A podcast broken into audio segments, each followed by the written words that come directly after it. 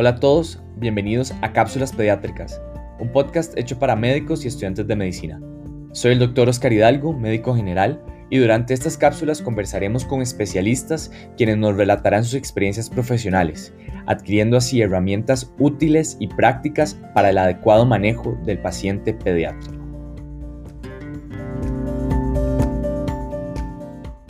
En este primer episodio le damos la bienvenida a la doctora Yendri Solano, médico y consultora internacional en lactancia materna, quien labora actualmente en el servicio de neonatología del Hospital San Juan de Dios, en donde atiende a pacientes en alojamiento conjunto en salas de posparto, alto riesgo y adolescentes. Así, es también asesora y educadora en la clínica de lactancia materna y desarrollo de este mismo hospital. Doctora, muchísimas gracias por aceptar la invitación nos gustaría comenzar conociendo un poquito más sobre su experiencia en todo este ámbito de la lactancia materna. Muchas gracias por la invitación. Bueno, hoy esperamos de contestar muchas preguntas que tienen los padres, los estudiantes y los médicos, ¿verdad? Sobre este tema tan importante. Yo trabajo aproximadamente hace 18 años y estos 18 años he iniciado también lo que son las capacitaciones en lactancia materna también he trabajado con grupos de apoyo a nivel de padres. Actualmente, como decía el doctor Hidalgo, trabajo en la parte de neonatología del Hospital San Juan de Dios y ahí damos lo que es la consultoría o la consulta de lactancia materna en la clínica. Y también apoyamos a todas las madres en alojamiento conjunto, que es el espacio donde llegan posterior del parto o de la cesárea con su recién nacido. Entonces ahí en las primeras horas de de vida del recién nacido trabajamos este tema tan importante. Bueno, doctora, muchísimas gracias por acompañarnos en esta cápsula. Creo que antes de comenzar es necesario reconocer la gran importancia que tiene la lactancia materna y por supuesto sus múltiples beneficios tanto para el bebé como para la madre. Y precisamente por esto es que considero que esta cápsula es muy valiosa ya que estaremos conversando sobre las principales recomendaciones para una adecuada técnica de lactancia y también el resolver las dudas más frecuentes que tienen los padres de familia durante todo este proceso. Entonces, doctora, creo que podemos comenzar con lo más general. ¿Nos puede contar un poco sobre cómo es una típica consulta en la clínica de lactancia materna? Ok, la consulta de lactancia materna, bueno, mejor empecemos por a quién referimos a la clínica lactancia o quién es una candidata para ir hasta a este lugar. Normalmente las primigestas son personas, son madres que tienen poca información o poca práctica, entonces las primigestas se pueden referir a la clínica lactancia. Las mujeres con lactancia fallida, este, mujeres que con un hijo anterior no tuvieron, lactancia, no tuvieron una lactancia materna o duraron un mes, 15 días, dos meses, ¿verdad? Eh, mujeres con partos múltiples, ¿verdad? también ya eh, mamás que a primeras horas de, del nacimiento del recién nacido las vemos con grietas en los pezones, las vemos con una poca producción o más bien sobreproducción, ¿verdad? O una congestión mamaria, adolescentes, este, las mujeres añosas, las mujeres con alguna patología, ¿verdad? De mama, ya sea algún cáncer de mama, toda, o como toda mujer que quiera recibir también apoyo en la clínica de lactancia materna. ¿Qué hacemos en una consulta de lactancia materna? Bueno, pensamos el recién nacido, porque hemos visto obviamente la pérdida de peso normal y la patológica en los primeros siete días de vida, de una pérdida de entre 7 y un 10%. Entonces, estos chicos que a las primeras horas de vida están histéricos, entonces los referimos también. Entonces, al pesar, los pesamos, les hacemos, en el caso de nosotros en el San Juan de Dios tenemos check, un aparato para medir las bilis transcutánea, entonces no tenemos que punzar a los bebés. Vemos ese valor de, de, bilis y lo graficamos y vemos el riesgo de butane que está. Tenemos modificaciones, si es por producción de leche materna, si es por, este, por alguna mala técnica, la, la mejoramos o la, la corregimos. También estos chicos se pesan, se tallan para ver también cómo ha sido su ganancia de peso. Un recién nacido término adecuado tiene que ganar unos 45 gramos por día con lactancia materna y un prematuro unos 25 gramos por día y vemos que ya hayan recuperado la pérdida de peso o que no sea patológica antes de los siete días. También asesoramos a la madre en la forma de la extracción de la leche materna, almacenamiento y suplementación. Les enseñamos sonda al dedo, sonda al pecho, copa, diferentes técnicas para suplementar a estos recién nacidos y este, ahí vemos, se le educa a la madre para que continúe con su lactancia materna, ¿verdad? Como lo, lo define la OMS, exclusiva hasta los seis meses o suplementaria, ¿verdad? Eh, o complementaria hasta los dos años o más, ¿verdad? Trabajamos, ¿verdad? También lo que es el sello, ¿verdad? Posiciones. Entonces es importante reforzarle todos los beneficios de la lactancia materna, que la madre se vaya empoderada con todos estos beneficios sobre también los beneficios tanto para ella, para el recién nacido, como tanto para su familia, ¿verdad? Le explicamos a su madre cada uno de los, de todos los beneficios que podría tener. Perfecto. Doki, eh, tal vez entonces para ya ir introduciendo más el tema, nos puede eh, profundizar tal vez un poco más para usted, qué es lo más importante respecto a esos beneficios que tiene la lactancia, qué, qué cosas, qué Em, datos podemos reforzarle a los padres de familia para que continúen con un buen proceso de lactancia? Este, bueno, los beneficios de lactancia materna, como lo decía, se pueden clasificar en, en, varios grupos. Digamos, tenemos beneficios tanto para la madre, ¿verdad? Como disminución del cáncer de mama, cáncer de ovario, los sangrados pospartos o menores, el útero, la contracción del útero a través de, las, de la succión del recién nacido y a nivel hormonal el útero va a contraerse más rápido, ¿verdad? Entonces, la madre tiene también menos riesgo de osteoporosis. Hay muchísimas ventajas para la madre por sí solos, ¿verdad? La lactancia materna también tiene muchísimos beneficios para el recién nacido. Podemos citar también los, el sistema inmunológico del recién nacido con, con lactancia materna, bueno, y posteriormente tiene muchas defensas este, a nivel respiratorio o a nivel infeccioso, ¿verdad? Hay disminución de infecciones de tracto respiratorio superiores e inferiores a nivel digestivo. Son niños que toleran más fácil, obviamente, la fórmula, que, eh, la lactancia materna que la fórmula, entonces hay niños más tolerados, o sea, la tolerancia a la vía oral. También se disminuye el riesgo de diarreas, inclusive el recién nacido que disminuye la lactancia queda protegido dos meses más posterior a la, al destete, ¿verdad? O al dejar el uso de lactancia materna. Este, también tenemos la parte de, del cáncer, la leucemia. Los, estos chicos tienen menos riesgos de leucemia, menos diabetes estacional, eh, menos diabetes mellitus, ¿verdad? Hipertensión, enfermedades crónicas. Son niños con menos problemas de obesidad, porque las células de la grasa, los adipocitos, ¿verdad? A nivel de fórmula, tienen muchos adipocitos en su piel, ¿verdad? En su tejido graso, mientras el recién nacido con lactancia o el, el niño con lactancia materna, su adipocito es de mayor tamaño. Entonces, el recién nacido, el niño, perdón, cuando crece, ese adipocito se va haciendo más pequeño por el ejercicio y por la lactación, mientras que el niño con fórmula tiene más adipocitos en su, en su tejido graso. Entonces, el niño con, con lactancia materna tiene menos riesgo de padecer de obesidad. Este, a nivel de familia, ¿verdad? Los costos son grandísimos, ¿verdad? A nivel, o sea, la parte de estar hirviendo el agua, andar cargando biberones, chupones, tetillas, la parte de infecciosa, ¿verdad? Que en qué en dónde preparo la fórmula, con qué agua preparo la fórmula, a nivel ambiental, ¿verdad? Toda la contaminación de las latas, los desechos, la parte de la industria, ¿verdad? Toda la contaminación. Entonces, digamos, hay muchísimos beneficios para la, para la madre, para la familia, para el recién nacido. Uno de los beneficios que yo les comento mucho siempre es que simplemente la leche materna está ahí, lista, lista para dar, entonces no tengo que andar jalando ningún, ningún utensilio, nada más simplemente busco un lugar y le doy la leche materna al, niño. Claro, y este término que escuchamos mucho, la hora de oro, ¿por qué es importante y por qué se le, se recalca tanto a, los, a las madres en este caso?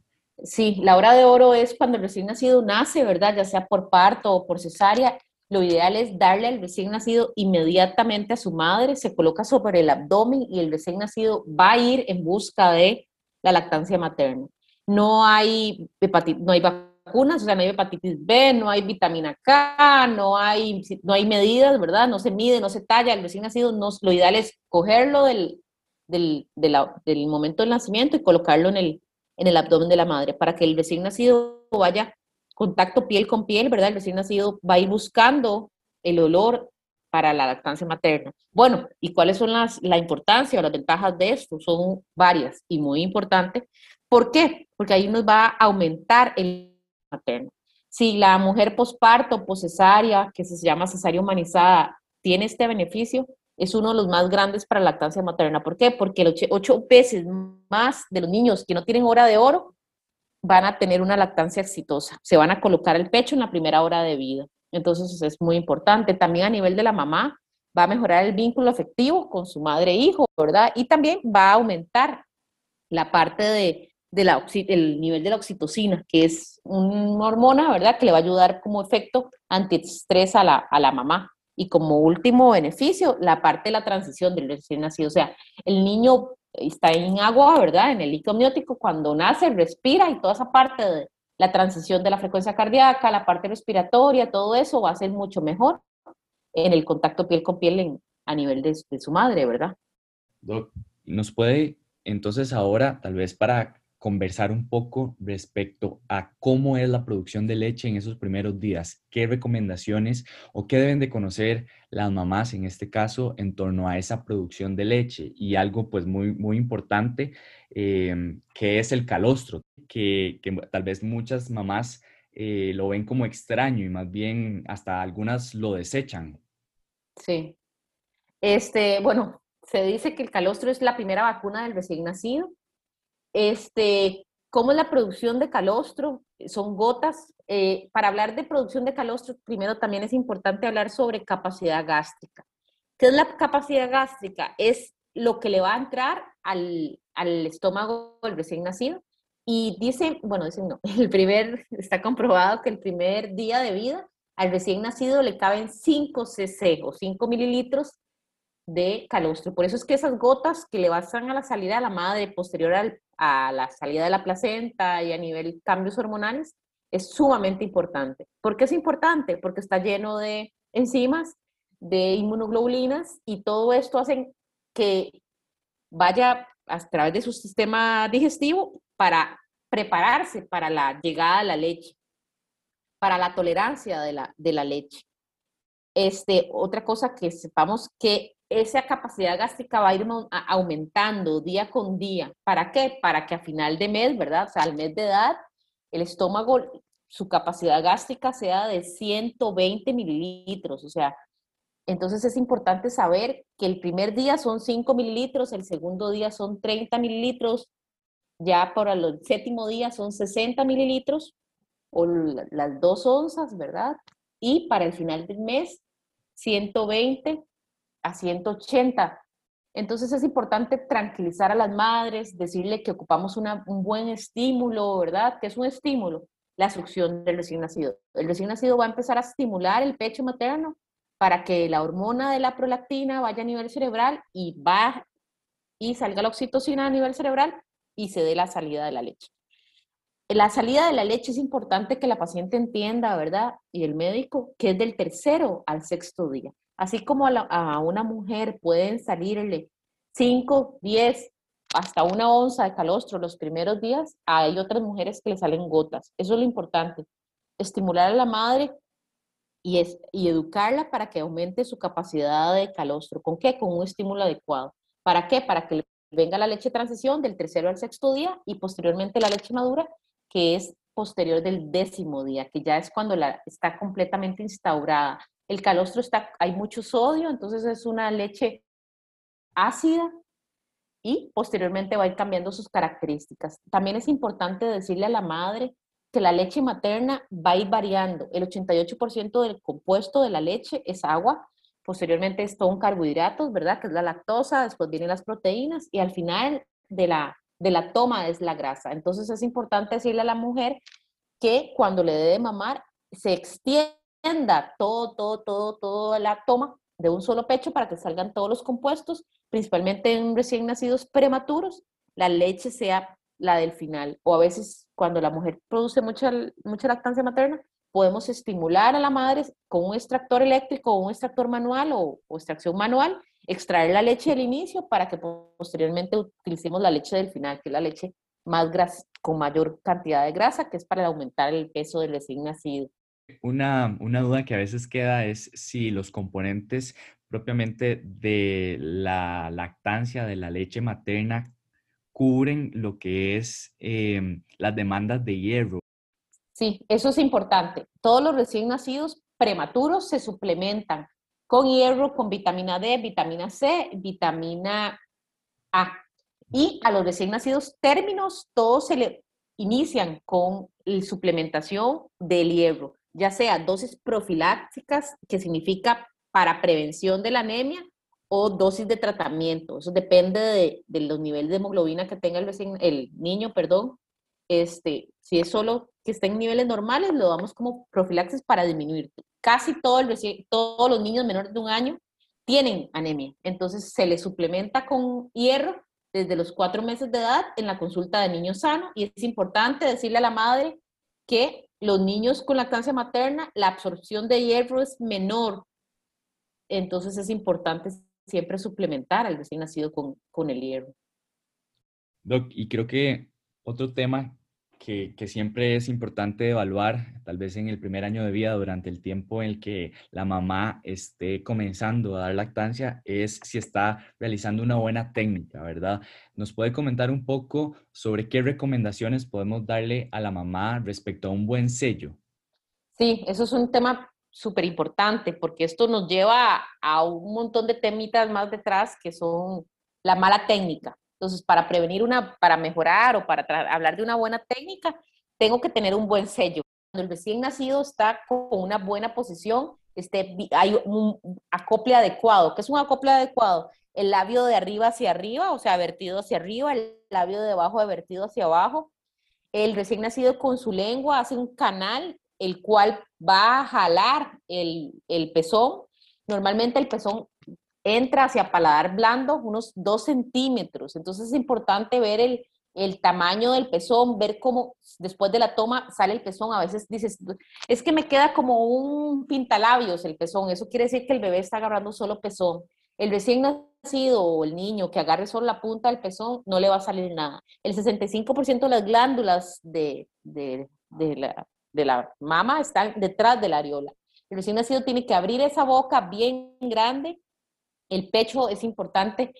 La, mamá, la madre tiene que coger el pecho en forma de C para darle una apertura grande a esa boca y coja toda la areola. Si hacemos la famosa tijera, ¿verdad? Que lo vemos muy, muy común ahí en alojamiento conjunto. El, la madre coge el pecho en forma de tijera, entonces deja descubierto muy poca areola, ahí nos obstruye los conductos. Entonces, explicarle a la madre que coja el pecho en forma de C. El bebé siempre va panza con panza hacia nosotros, en línea recta, digamos, su boca, su su panza, su nariz, su cabeza siempre en línea recta hacia nosotros. Es importante que no haya ningún chasquido. Si hay un chasquido es que está mal el acople. Si hay camanances en el recién nacido, hay un mal acople.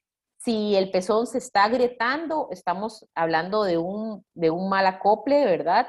Es importante trabajar esta posición, o sea, esta técnica, este acople adecuado. Tenemos diferentes posiciones para amamantar al recién nacido. El acunado, que es la madre sentada, ¿verdad? Con el recién nacido, con el pecho en forma de C, el pecho, la mano derecha y el pecho, eh, y el recién nacido descansa siempre en antebrazo. Es importante que yo esté en una silla bien cómoda o en la cama con un respaldar, porque el recién nacido siempre se acerca hacia la madre, no la madre hacia el bebé para evitar contracturas de espalda, malas posiciones y después dolores en la madre. Es importante también el acunado cruzado, que es que eh, con el pecho contrario cojo el pecho y con la otra mano cojo el recién nacido, ¿verdad? La madre puede estar acostada también, la utilizamos mucho en el posparto, en la postcesárea, girada hacia un lado, le podemos dar al recién nacido, ¿verdad?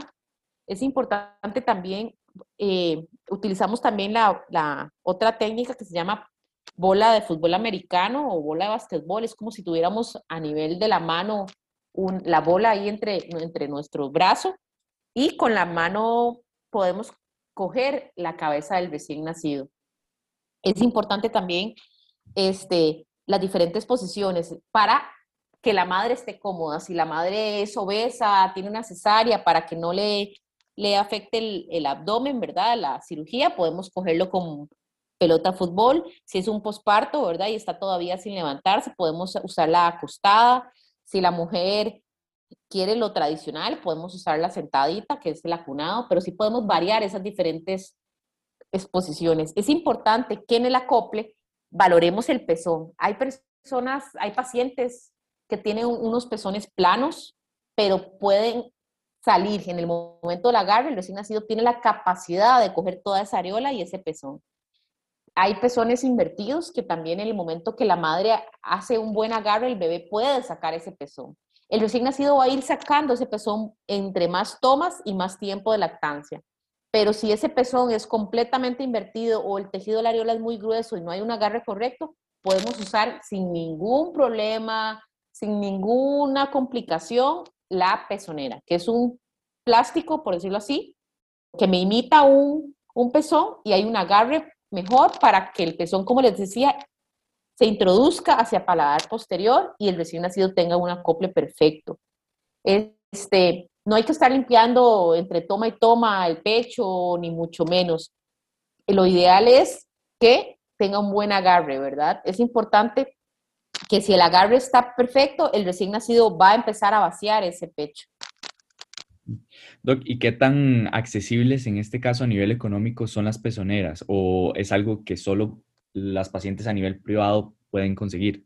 Sí, a nivel de caja no es un sumo que se da en los, en los, en los salones, es bastante accesible. Yo, eh, ahorita en el mercado están entre 3.000 y 4.000 colones. Yo lo que les digo a mis pacientes es, mejor hacer una inversión de una pezonera que comprar un tarro de fórmula. El tarro de fórmula es uno por ese precio y hasta mayor y después se acaba. Entonces, es, o sea, es mejor utilizar y comprar la pezonera para utilizarla en las próximas tomas que una lactancia fallida o una lactancia que no sea, que no, que no esté bien, ¿verdad? Entonces vamos a tener complicaciones de pezón invertido o agrietados y es muy doloroso. Yo le digo a las pacientes que, entonces ellas dicen, pero ¿cuándo la dejo? ¿Ya la puedo dejar de usar? Usted la deja en el momento que el bebé tenga el agarre correcto. Si el bebé no está agarrando correcto, es mejor seguirlo utilizando, porque él va a ir sacando el pezón, entonces solito, cuando el recién nacido se agarre correctamente, sin pezonera podemos utilizarla. Hay personas que pueden utilizarlas, o sea, que la tienen que utilizar por vida, o sea, de por vida me refiero que ese pezón nunca salió o, o, el tejido es muy grueso y no hay un agarre correcto. Otra cosa es que las, las mujeres me preguntan, este, me duele mucho, tengo un buen pezón, pero puedo usarla como una barrera para, para disminuir el dolor y sí se puede utilizar para mientras cicatriza ese, ese pezón agrietado. Pero ahorita vamos a hablar de pezones agrietados. Lo importante es que no, que la pezonera no es que no va a dejar de agrietar el pezón. Si la técnica está incorrecta, lo que hay que mejorar en este caso sería la, la técnica, la posición, el sello, un sello adecuado. Perfecto, Doc. Y creo que otra consulta también muy frecuente es la mamá que llega con el bebé que tiene un callo a nivel de, del labio superior o labio inferior. Eh, en este caso, igual hablamos de que la causa sea un mal acople, un mal sello. Eso se llama callo de, la, de lactancia, inclusive es los primeros días que él rosa y rosa y rosa y rosa y rosa.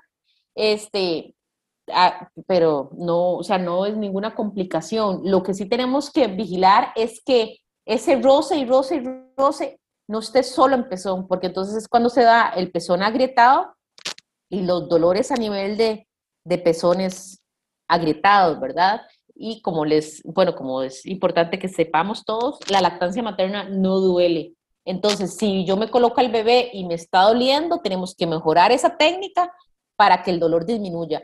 Si, el dolor después de, una, después de un agarre va a ir disminuyendo el dolor, quiere decir que la técnica la mejoramos. Si el dolor va en aumento, eso quiere decir que recoloquemos. Yo le digo a mis pacientes, es mejor recolocar varias veces que no, o sea, y tener un buen agarre que por dolor le meto el pezón, bebé muerde pezón o empieza a succionar de pezón y de ahí no va a salir nada. Efectivamente, los conductos llegan hacia pezón, pero las glándulas están en la areola. Entonces, recién nacido tiene que este, hacer el, agarre tan, digamos, con una boca tan grande para succionar y estimular todo, hacer una peristalsis, un movimiento como las olas del mar de la lengua para tocar esos conductos que están en areola para que haya salida de la leche.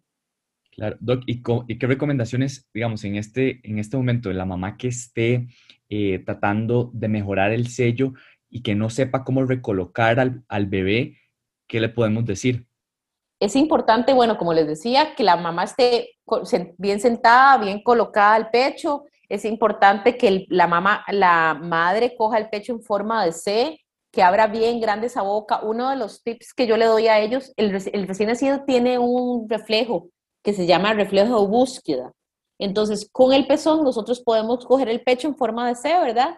Y tocar el peso, eh, la nariz del niño con el pezón materno. Ellos van a inmediatamente a hacer una búsqueda de ese pezón, ¿verdad? Por medio del olfato, ellos buscan, abren la boca y entonces yo me acerco hacia el recién nacido y lo introduzco en toda la boca que está abierta, ¿verdad? La introduzco todo el pecho. Es importante, bueno, también como les decía, si tienen alguna clínica de lactancia cerca, aquí en, nosotros en todo el país tenemos clínicas de lactancia, en Atillo, Alajuelita, Hospital San Juan de Dios, Calderón Guardia, Hospital México, zonas rurales, ¿verdad? Entonces es importante también, si estamos, ocupamos ayuda realmente y no hemos podido solas, ¿verdad? Como paciente, podemos buscar ayuda en alguna de las clínicas. Ahí hay personal capacitado, tenemos auxiliares de enfermería, tenemos enfermeras, médicos que trabajan la lactancia materna, digamos, y que le podrían ayudar todos estos temas. Y abarcando pues otras de las dudas eh, frecuentes en lo que es la consulta de lactancia materna es la mamá que no sabe cada cuánto tiene que darle de mamar al bebé. ¿Nos puede hablar un poco sobre las recomendaciones generales? Claro, este, el recién nacido tiene un vaciamiento gástrico de la leche materna a los 48 minutos postoma, ¿verdad? Y de la fórmula o de sucedáneos de un 78 minutos. ¿Qué quiere decir eso? Que la madre va a alimentar a su niño, ¿verdad? Y a los 45, 48 minutos, muy, o sea, el recién nacido puede pedir otra vez leche materna. O sea, no es que no le alimenta, no es que es pura agua, no es que, que lo deje con hambre. Bueno, efectivamente el recién nacido ya puede volver a comer. Lo ideal es lactancia materna a libre demanda. ¿Qué quiere decir eso? Que si el recién nacido yo lo le di de mamar una buena toma, ¿verdad? Cuando hablamos de una buena toma es que ese recién nacido succione durante mínimo 40 minutos, 20 minutos de cada pecho. ¿Por qué? ¿Qué es una succión, una buena toma? Cuando el recién nacido succiona, succiona, succiona, succiona, traga, respira, descansa. Y así empieza otra vez un ciclo. Succiona, succiona, succiona, traga, respira, descansa. Eso es una buena succión. Ahí estamos hablando de, succión nutritiva. Ese recién nacido está vaciando ese pecho para alimentarse. Después de esta succión, durante mínimo 40 minutos, que eso es lo mínimo que el recién nacido debe de, este, los primeros días de vida debe de alimentarse, este, el recién nacido va a empezar a hacer un famoso chupeteo. ¿Qué es un chupeteo? Una succión más suave, donde ahí simplemente lo que está haciendo es estimulando el pecho materno para aumentar la producción está aumentando la peristalsis intestinal, ¿verdad? Los movimientos intestinales y una forma de autocontrolarse o, autodormirse también. Entonces, el recién nacido que come, ¿verdad? Bien y se acuesta a la hora y media, si no se ha despertado, lo ideal es que yo lo despierte, las primeras horas de vida, ¿verdad? Le cambie pañal y lo coloquemos al pecho. ¿Por qué? Porque ese recién nacido fácilmente va a tener hambre a la hora y media. ¿Qué pasa si lo dejo dormir tres horas como si fuera fórmula? El recién nacido se va a despertar con mucha hambre y con signos de hambre. ¿Cuáles son los signos de hambre? Ya cuando empiezan a buscar sus manos, se meten sus manos a la, a la boca, se empiezan a estirar, se empiezan a mover. Esos son los primeros signos de hambre. Ahí es cuando tengo que darles ya de comer. Si yo dejo que ya se empiece a mover, a empezar a llorar más fuerte, a poner las manos, a succionar las manos, ya estoy un poquito tarde. Y si el recién nacido ya está muerto de hambre, llorando, irritado, se tira para atrás, ahí primero que tengo que tranquilizarlo para colocarlo al pecho. Ahí estoy tarde. Entonces, para volviendo a la pregunta, ¿cuándo tengo que colocar, o sea, cada cuánto tengo que colocarlo al pecho? Lo ideal es lactancia materna libre demanda, que no pasen más de hora y media, dos horas sin comer, los primeros días de vida, porque posteriormente ya al mes eh, puede ser que el recién nacido tome, tome, tome, tome, tome leche y sea tan rápido, tan rápido, y la mamá tenga tanta producción que con unos 20, 30 minutos estamos bien. Pero el recién nacido antes del mes, mínimo cada hora y media por máximo, o sea, por mínimo 20 minutos de cada pecho para que el recién nacido vacíe esos pechos Es importante cuando la mamá dice, es que el bebé duerme mucho, ¿verdad? Entonces hay que, es importante estarlo despertando para que haga una buena succión. O el famoso bebé que pasa súper despierto, ¿verdad? Que no duerme nada. Porque normalmente ese bebé lo que va a hacer es succiona cinco minutitos, se duerme al pecho, entonces yo lo pongo en la cama, el bebé se va a volver a despertar y ¿qué es eso? Que el bebé no está comiendo. Este, el bebé ocupa mínimo cinco minutos para hacer el reflejo de eyección. Ese reflejo de eyección es que el bebé estimula cinco minutos y posteriormente a esos cinco minutos viene la bajada de la leche. Entonces, cuando una madre dice, ah, comió solo diez minutos, usted le dice, no, madre, es importante que el recién nacido estimule mínimo cinco minutos de la del pecho para que empiece la bajada de la leche. Este, es importante darle primero de un pecho, ¿verdad? Como les decía, 20 minutos y después el, otros 20 minutos. ¿Por qué? Porque como les decía al, inicio, la lactancia materna está compuesta por 88% de agua, ¿verdad? Posteriormente vienen los carbohidratos, luego las proteínas y al final las grasas. Entonces, ¿qué pasa si yo tomo de un poquito de un pecho y un poquito de otro? Posiblemente salga toda el agua y los carbohidratos. Esto sería a veces niños que hacen falsa intolerancia a los carbohidratos. ¿Por qué? Porque están tomando solo azúcares y no están vaciando todos los pechos. A nivel de las mamas también hay un factor, una enzima, eh, el factor inhibitorio, que es una sustancia que si el pecho está lleno, no se va a producir más, leche. Entonces lo que se recomienda es vaciar los pechos para que se vuelva a llenar los, los, las mamas. Doctora, ¿y en hora y media se van a volver a llenar los pechos? Sí, la mujer no almacena la leche. La mujer produce la leche en el momento de la succión, pero para que haya succión ocupamos un estímulo. Entonces, por eso es que el recién nacido hay que estarlo colocando al pecho para que haga la producción y la demanda de la leche materna de cada recién nacido. Eh, en el caso, digamos, de mamás que el bebé no les esté durando los 20 minutos en el, en el pecho, ¿eso sería entonces una mala técnica? Este, no, porque en la literatura los llamamos bellos durmientes. Hay bebés que lo colocamos al pecho y duermen, y usted los mueve, los, los agita, los todo, y el bebé está dormido. ¿Qué hacemos con estos bebés? Lo ideal es quitarles la ropa. Entre más calientes estén ellos, ya sea pijama, ropita, cobija, gorrito. Entonces lo que empezamos es, lo que yo les recomiendo a las madres es que en cada toma cambio pañal. Eso lo realizamos en el hospital, o sea, en cada toma cambio pañal antes. ¿Para qué? Para prevenir obviamente después el reflujo, el vómito y nos ayuda para despertarlos. Entonces ese bebé dormilón, ¿verdad? Ese bebé que se duerme mucho, lo que yo hago es le cambio el pañal, paso toallita húmeda y depende la hora, depende de, donde yo vivo, ¿verdad? Lo puedo dejar inclusive en pañal o con ropa interior para que esté bien despierto. Si ese bebé se durmió en la toma y apenas llevamos 10 minutos, lo levanto, le lo cambio posición, ¿verdad? Por si tiene aire que haya tragado durante la toma y posteriormente o sea, lo, lo estimulo y lo vuelvo a colocar al pecho. En conclusión, digamos, en torno a el buen uso, eh, la buena técnica, perdón, de la lactancia, ¿cómo los papás entonces se pueden asegurar de que definitivamente el bebé ya está satisfecho, que ya no, eh, pues, necesita más de esta toma? ¿Qué recomendaciones podemos? Ok, ok. El bebé, cuando lo vas a colocar por primera vez al pecho, ¿verdad? El bebé es un, un niño, como les decía, que se mete las manos a la boca, que está, hace reflejo búsqueda, empieza a succionarse todo lo que se le ponga enfrente, ¿verdad? A veces la mano, la ropa, hasta la piel de la madre, ¿verdad? Entonces es un bebé que está con hambre. Al colocarlo al pecho y al ver que haya tenido una buena toma, este bebé lo vas, o sea, lo vas a ver completamente ya sea despierto pero tranquilo o completamente dormido. Que, o sea, que usted le levanta la mano y el bebé, la mano le cae. Es un bebé que está completamente listo. Si usted ha visto, digamos, que no ha terminado de comer, entonces lo que yo decía es, lo levantamos, lo estimulamos. Si es un bebé que ya y que no hace nada, o sea, no hace nada, me refiero, está completamente dormido, entonces ya es un bebé que está satisfecho.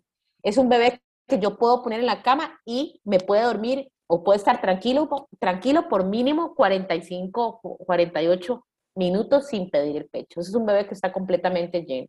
¿Qué pasa si a los 5 minutos se me despertó muerto de hambre? Pues es el tema anterior que hablábamos, ¿verdad? Es un bebé que no está comiendo bien, que tenemos que mejorar el tiempo de la toma para que él, entre toma y toma, haga un, un descanso, para que la madre produzca la leche, para que la mamá también descanse. Es importante decirle a todas estas madres que en el, cuando el bebé descansa o duerme, la mujer también es importante que descanse o duerme, ¿verdad? Para todo el periodo del posparto, para disminuir depresiones posparto y todas las nivel emocional, ¿verdad?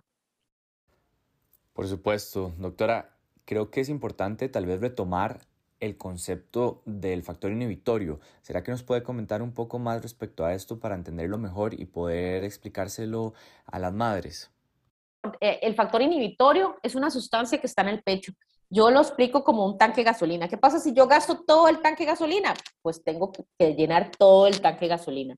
¿Qué pasa si yo gasto un poquitito y lo lleno un poquitito? Pues entonces nada más se va a producir ese poquitito. ¿Qué quiere decir eso? Que cuando yo le estoy dando de mamar al niño, ocupo vaciar completamente esos pechos, dejarlos bien vacíos. ¿Y cómo hago eso? Con una buena toma, una buena succión del recién nacido, una toma para que vacíe el pecho, tome la grasa al final de ambos pechos para que a la próxima toma esté otra vez la producción adecuada. Ahí es cuando los primeros días, primeras semanas de vida, inclusive los primeros meses de vida, el recién nacido va a, a, ser el regulador de esta sustancia. ¿Por qué? Porque entre más vacíe esos pechos, más se vuelve a producir y así va, el cuerpo de la mujer va a producir. En el caso de, los, de un embarazo múltiple, si esta mujer pone a, succionar al recién a ambos recién nacidos, ¿verdad? Que ahora más tarde podemos hablar de gemelar, este, va a producir más leche para estos recién nacidos, o sea, porque ahí va a haber más demanda, digamos. Entonces, entre más demanda, el cuerpo, las glándulas mamarias producen más leche materna.